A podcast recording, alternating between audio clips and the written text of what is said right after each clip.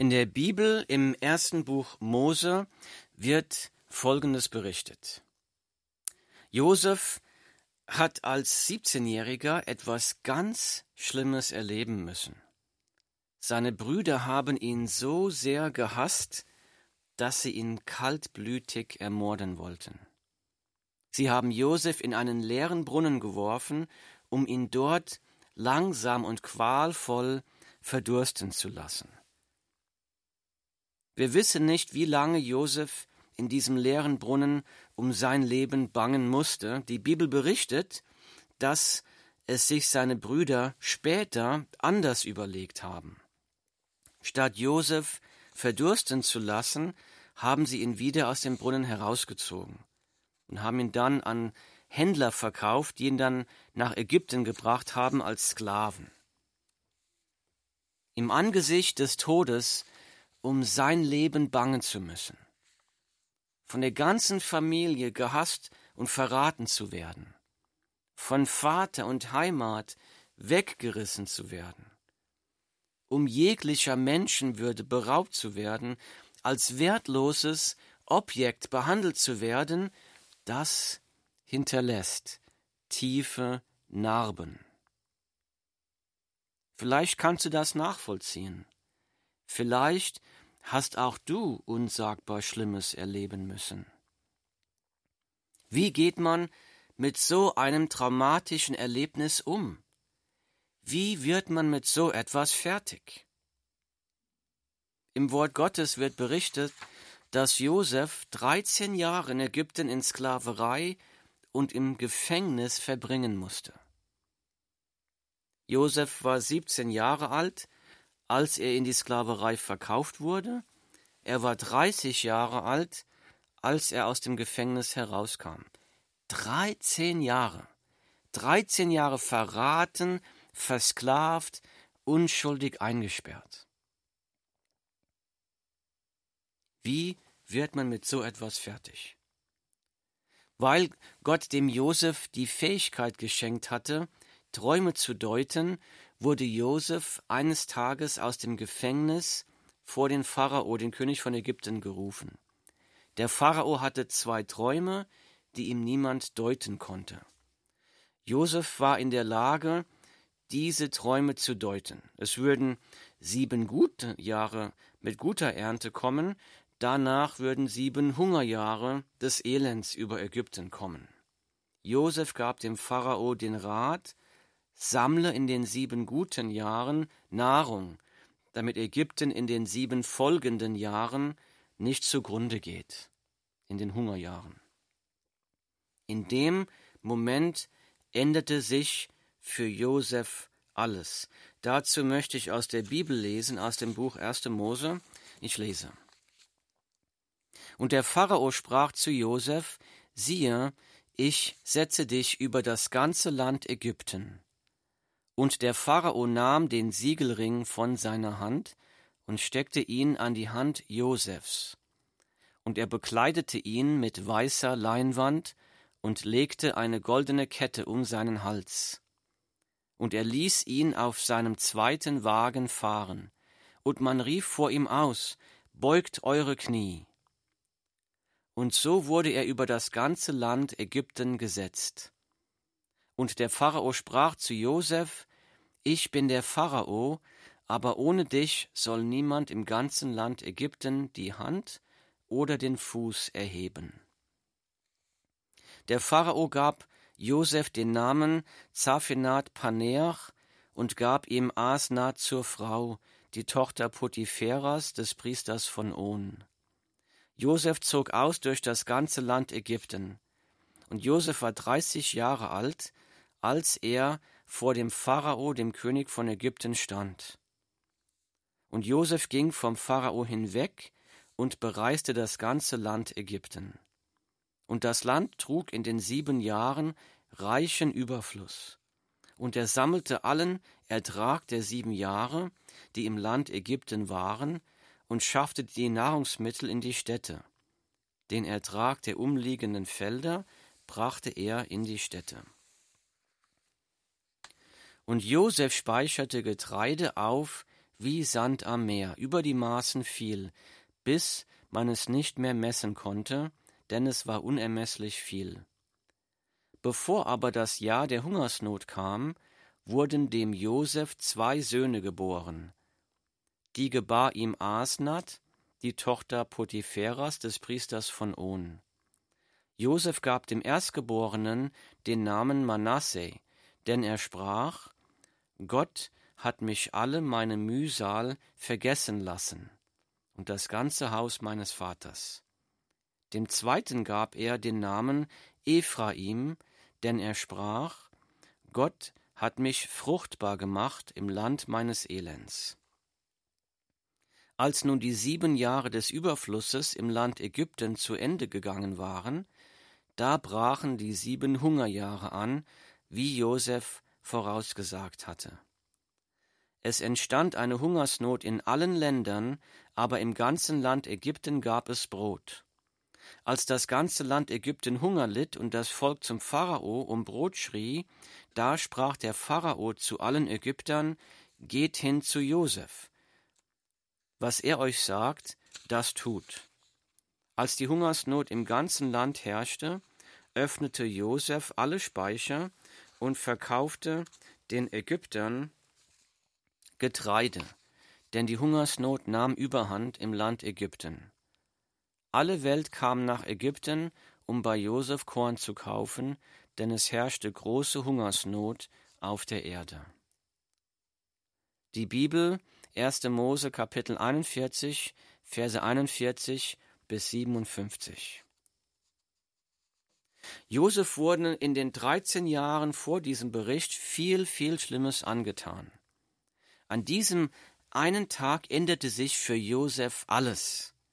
Vom strafgefangenen Sklaven wird er zu dem zweitmächtigsten Mann Ägyptens.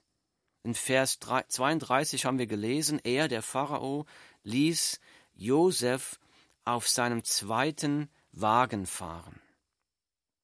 Absolutes Statussymbol der Macht, absolutes Statussymbol des Reichtums. Josef darf im Luxuswagen des Königs von Ägypten herumfahren. Wir lesen weiter, man rief vor ihm aus, beugt eure Knie. Und so wurde er über das Land Ägypten gesetzt. Absolute Macht. Die Leute müssen sich jetzt vor dem Josef niederbeugen. Er hat Macht, er hat Ansehen. Wir haben hier gelesen, er heiratet eine prominente Frau, die Tochter des Priesters von On. Er gründet mit seiner Frau, der Asnat, eine Familie. Sie haben zwei Kinder. Josef beginnt mit der Aufgabe, die ihm der Pharao gegeben hat. Er soll jetzt durch das Land Ägypten reisen, um Nahrungsmittel zu sammeln und zu speichern für die kommenden Hungerjahre. Dabei hat Josef einen riesen Erfolg. In Vers 49 haben wir gelesen, Josef speicherte Getreide auf, wie Sand am Meer, über die Maßen viel, bis man es nicht mehr messen konnte, denn es war unermesslich viel. Die Bibel 1. Mose Kapitel 41 Vers 49. Als nach den sieben guten Jahren die Hungerjahre kamen, da sehen wir, wie angesehen und mächtig Josef jetzt hier geworden ist. Ich lese nochmal, als nun die sieben Jahre des Überflusses im Land Ägypten zu Ende gegangen waren, da brachen die sieben Hungerjahre an, wie Josef vorausgesagt hatte. Und es entstand eine Hungersnot in allen Ländern, aber im ganzen Land Ägypten gab es Brot. Als das ganze Land Ägypten Hunger litt und das Volk zum Pharao um Brot schrie, da sprach der Pharao zu allen Ägyptern, Geht hin zu Josef, was er euch sagt, das tut. 1. Mose 41, Verse 53 bis 55. Josef war nicht nur super erfolgreich in den sieben guten Jahren, Josef wird jetzt hier zu einem Helden, zum Retter von Ägypten. Der Pharao, der König von Ägypten, sagt den Leuten, fragt nicht mich, sondern geht zu Josef. Er wird euch sagen, wie ihr gerettet werden sollt. Aber er wird nicht nur zum Retter von Ägypten, er wird sogar zum Retter der ganzen Welt. Ich lese weiter. Als die Hungersnot im ganzen Land herrschte, öffnete Josef alle Speicher und verkaufte den Ägyptern Getreide, denn die Hungersnot nahm Überhand im Land Ägypten. Alle Welt kam nach Ägypten, um bei Josef Korn zu kaufen, denn es herrschte große Hungersnot auf der ganzen Erde. Die Bibel 1. Mose 41, Verse 56 und 57. Also Josef ist jetzt hier zum fast schon zum Retter der Welt. Er hat einen, einen Status erreicht, der wichtigste Mann Ägyptens. Er wird gefeiert als der Retter in der Not. Absolutes Ansehen. Die Frage, die ich aber am Anfang gestellt habe, war die folgende. Wie ist Josef mit den traumatischen Ereignissen seiner Vergangenheit fertig geworden? Wie ist er über diese schlimmen Ereignisse hinweggekommen?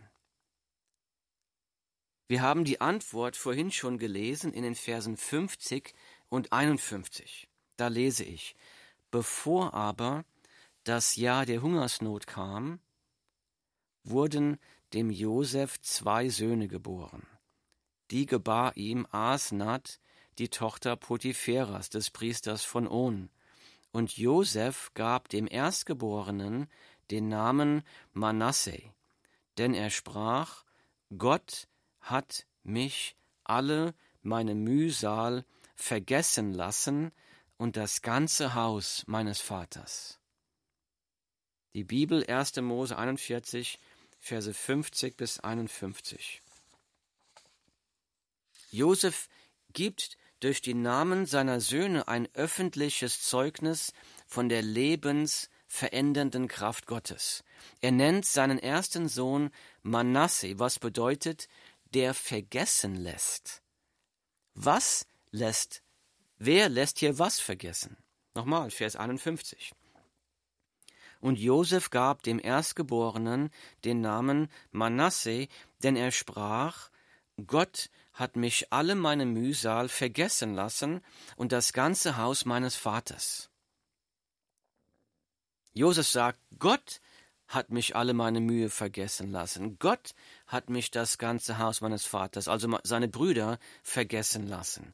Jo Josef gibt hier ein öffentliches Zeugnis. Gott hat mich von Groll, Hass und Bitterkeit befreit. Josef lobt und dankt Gott mit dem Namen seines Sohnes Manasse. Josef verherrlicht Gott mit diesem Namen Manasse. Wenn Menschen etwas Schlimmes angetan wird, dann versuchen viele, diesen Schmerz zu betäuben. Womit versuchen Menschen, den zugefügten Schmerz zu betäuben? Hm, es gibt ja verschiedene Versuche. Manche versuchen den Schmerz mit Alkohol zu betäuben, mit Drogen zu betäuben. Andere betäuben sich durch Selbstverletzung, Essstörungen, Ritzen. Andere betäuben oder versuchen den Schmerz zu betäuben durch Erfolg, Karriere, durch Ansehen. Andere versuchen den Schmerz durch Vergnügen oder mit materiellen Dingen zu betäuben. Josef macht aber hier öffentlich klar, mein Erfolg, meine Familie, mein Reichtum, meine Macht, mein Ansehen haben mir die Schmerzen nicht wegnehmen können, Gott allein hat das getan. Nur Gott allein kann ein zerbrochenes Herz heilen. Andere Menschen hoffen, dass ihre Schmerzen im Laufe der Jahre, im Laufe der Zeit von alleine heilen. Josef macht aber auch hier öffentlich klar, Zeit hat meine Schmerzen nicht geheilt. Gott allein hat meine Schmerzen geheilt. Zeit heilt keine Wunden, ganz im Gegenteil, oftmals werden diese Wunden mit der Zeit nur schlimmer. Gott allein kann ein zerbrochenes Herz heilen. Der US-Amerikaner Louis Zamperini war im Zweiten Weltkrieg in der amerikanischen Luftwaffe. Im Mai 1943 ist er mit seinem B-24-Bomber über dem Pazifischen Ozean abgestürzt. Er wurde vom japanischen Militär gefangen genommen und kam in Kriegsgefangenschaft in Japan. Als Kriegsgefangener hat Louis Zamperini dort unsagbar schlimme Misshandlungen erleben müssen. Unsagbar schlimm. Nach dem Krieg kam er dann wieder zurück in die Vereinigten Staaten von Amerika. Dort wurde er als ganz großer Kriegsheld gefeiert. Er hat eine hübsche Frau kennengelernt, er hat geheiratet. Alles schien weltlich gesehen wunderbar zu laufen, aber Louis Zamperini konnte die erlebten Misshandlungen einfach nicht hinter sich lassen. Er konnte sie nicht vergessen. Jede Nacht hatte er Albträume, jede Nacht ist er seinen Peinigern immer wieder begegnet und ausgeliefert gewesen. Albträume jede Nacht von seiner Kriegsgefangenschaft, von seinen Misshandlungen. Er wurde erfüllt mit Hass gegen seine Peiniger. Er versuchte, seine seelischen Narben mit Alkohol zu betäuben. So wurde sein Leben erfüllt mit Trunkenheit, Hass, Aggression. Das brachte seine Ehe fast zum Scheitern. Im Jahr 1949 brachte ihn seine Frau zu einer großen Zeltevangelisation in Los Angeles. Dort hat Louis Zamperini zum ersten Mal die frohe Botschaft von Jesus Christus gehört. Da hat er gehört, dass Jesus Christus für die Sünden, für seine Sünden gestorben ist und dass Jesus Christus Leben verändern kann.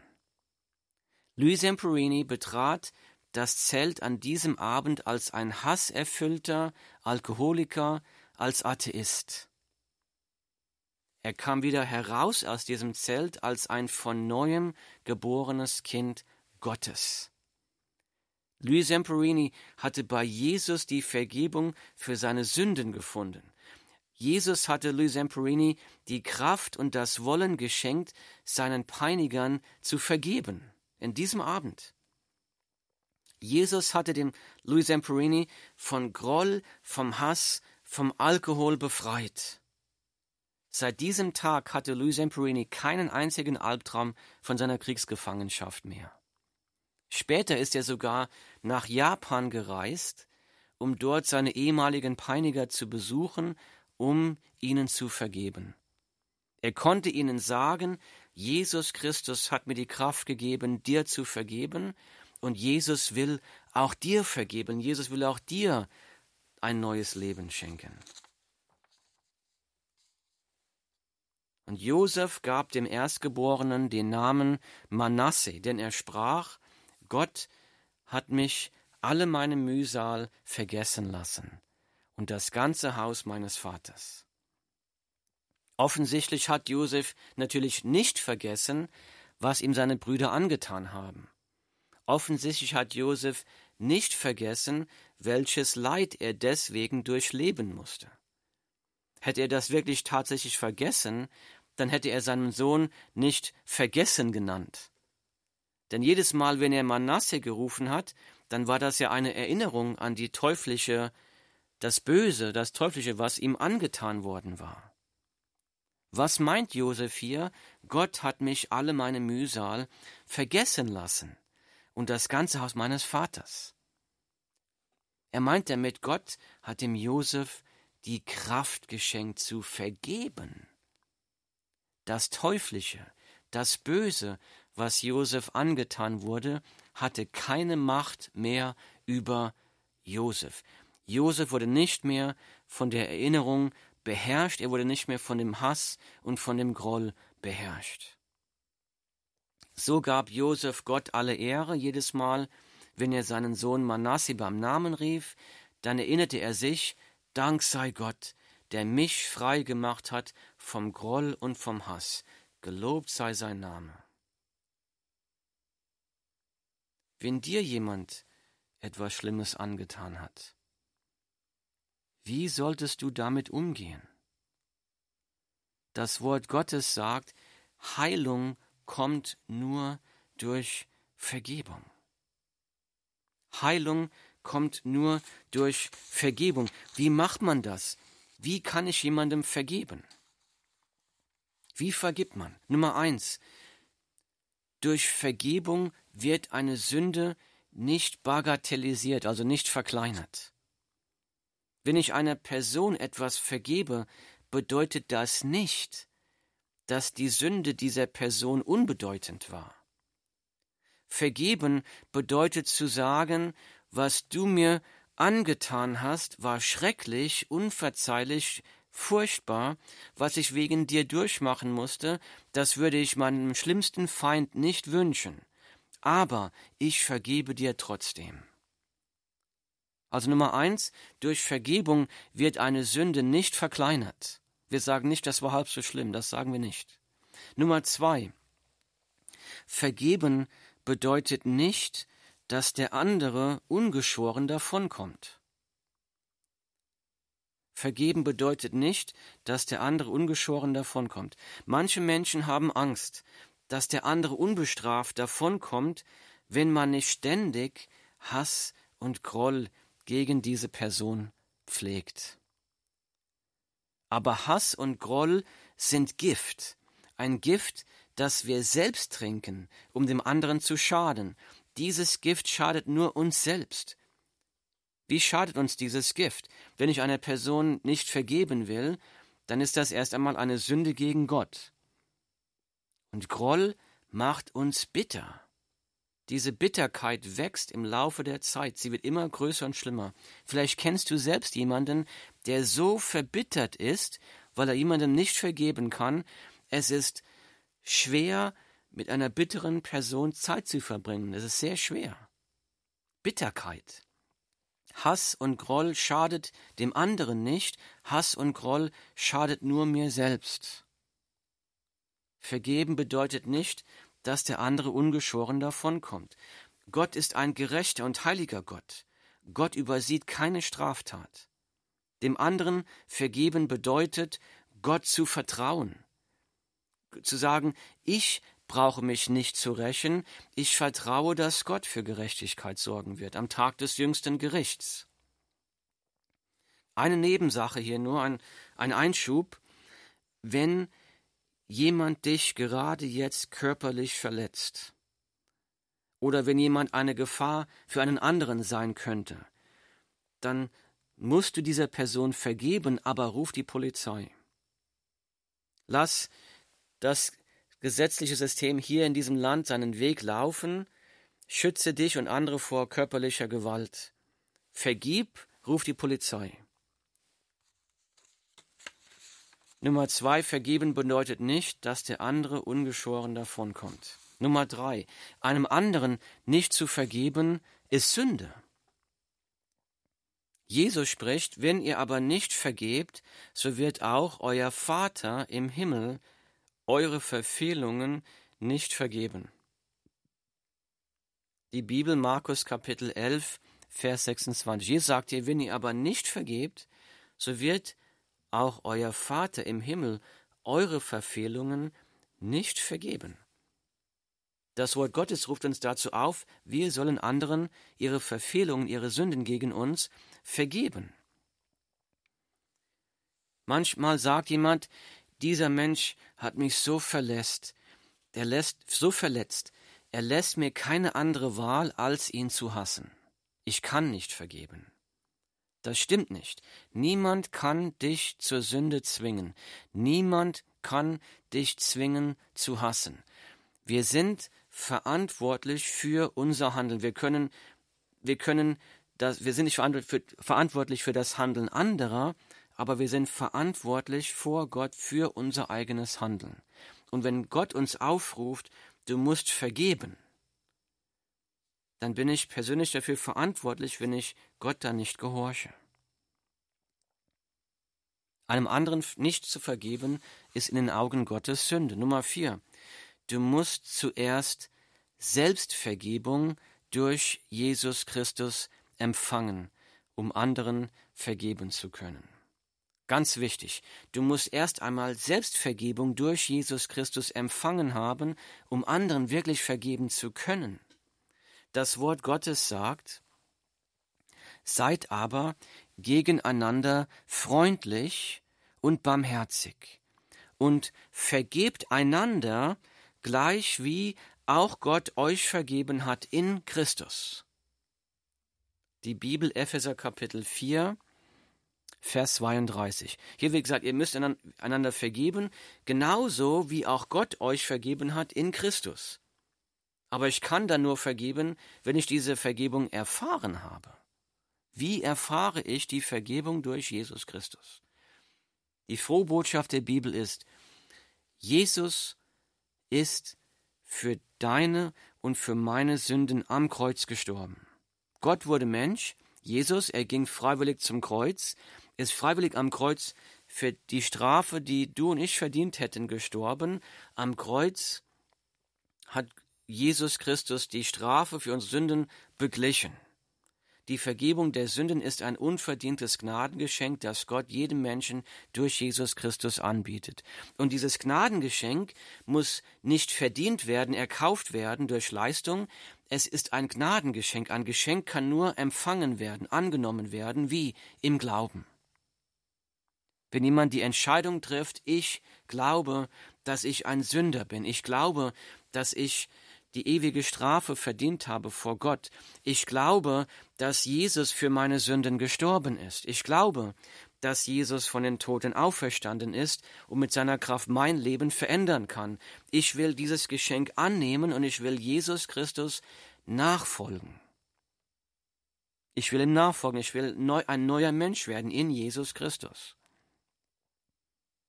Das Wort Gottes sagt, wenn ein Mensch diese Entscheidung trifft, und zu Jesus kommt im Gebet und das im Gebet Jesus sagt, dass dieser Mensch in dem Moment von neuem geboren wird, dann sagt das Wort Gottes, dass in diesem Moment die Liebe Gottes, der Heilige Geist in diese Person kommt und Gott wohnt in dieser Person, der Heilige Geist. Und dann fängt Gott an, durch Jesus Christus einen Menschen durch seine Liebe zu verändern, Charakterveränderung. Die Bibel nennt das Heiligung, ein lebenslanger Prozess der Veränderung. Das Wort Gottes sagt, die Frucht des Geistes, des Heiligen Geistes, aber ist Liebe, Freude, Friede und so weiter. Das heißt, wenn der Heilige Geist, wenn Gott dann anfängt, in uns zu wirken mit seiner Kraft, dann ist die Frucht was dabei herauskommt, diese Charakterveränderung, dann wird unser Herz erfüllt mit der Liebe Gottes, mit Freude, Freude an Gott und mit Friede. Dann suchen wir Frieden mit unseren Mitmenschen. Das wird uns dann dazu bewegen, anderen zu vergeben und auch um Vergebung zu bitten. Wir brauchen die Hilfe Gottes, um anderen zu vergeben. Wir können das nicht aus eigener Kraft. Und deshalb, wenn wir die Vergebung von Jesus Christus empfangen haben und ich möchte einem anderen vergeben, dann muss ich um Hilfe bitten bei Gott. Ich muss sagen, Herr Jesus, bitte, hilf mir, dieser Person zu vergeben. Ich will nicht, ich habe keine Lust, aber ich weiß, ich muss es tun. Bitte hilf mir dabei. Bitte segne diese Person, der ich vergeben muss, und heile mein Herz von dem Groll und dem Hass, den ich gegen diese Person habe. Bitte hilf mir zu vergeben. Also Nummer vier war, du musst zuerst selbst Vergebung durch Jesus Christus empfangen, um anderen vergeben zu können. Nummer fünf, vergeben bedeutet, ich werde das Vergeben, die vergebene Straftat nicht mehr erwähnen. Ich werde die vergebene Straftat nicht mehr erwähnen. Ich werde diese vergebene Sünde gegen mich nicht mehr erwähnen. Ich werde über diese Sünde nicht mehr nachdenken, ich werde dieser Person diese vergebene Sünde nicht mehr vorhalten, ich werde nicht mehr mit anderen darüber sprechen. Ich treffe die Entscheidung, wenn in meinen Gedanken eine Erinnerung an diese Sache aufkommt, dann werde ich meine Gedanken sofort mit etwas anderem beschäftigen. Ich werde dann sofort anfangen, meinem Herrn Jesus zu danken für die vielen Sünden, die er mir am Kreuz vergeben hat. Wie vergibt man? Nummer eins, vergeben bedeutet, durch Vergebung wird eine Sünde nicht verkleinert. Man sagt dann nicht, das war halb so schlimm. Nummer zwei, vergeben bedeutet nicht, dass der andere ungeschoren davonkommt. Gott ist ein gerechter Gott. Am Tag des Gerichts wird Gott für Gerechtigkeit sorgen. Nummer drei, einem anderen nicht zu vergeben ist Sünde. Nummer vier, du musst zuerst selbst die Vergebung durch Jesus Christus empfangen haben. Du musst erst Frieden mit Gott gemacht haben durch Jesus Christus, um die Kraft zu haben, das Wollen zu haben, anderen selbst zu vergeben. Nummer fünf, vergeben bedeutet, ich werde die vergebene Straftat nicht mehr erwähnen. Vielleicht gibt es jemanden in deinem Leben, dem du vergeben musst. Willst du dieser Person vergeben? Gott hat jetzt durch sein Wort zu dir gesprochen. Willst du Gottes Wort an dir abprallen lassen? Oder willst du Gottes Wort anfangen lassen, in dir zu wirken, dich zu verändern? Es ist deine Entscheidung. Aber es ist mein Gebet, dass du frei wirst von dem Groll, dem Zorn und der Bitterkeit, dass du Frieden machst mit Gott durch Jesus Christus. Tu es noch heute. Morgen könnte es zu spät sein.